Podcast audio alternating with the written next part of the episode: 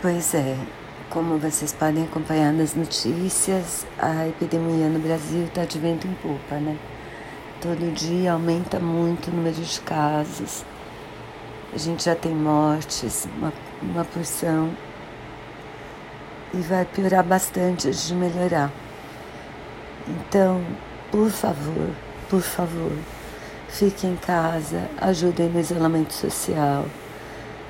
Colaborem com os vizinhos de idade que não podem sair de casa e principalmente colaborem com os, com os profissionais de saúde não indo no hospital ou na UBS à toa. A gente está mega sobrecarregado. A gente está com medo também, porque a gente é uma população muito mais exposta. Então, cuidem da gente só indo no hospital quando vocês realmente precisarem. Obrigada.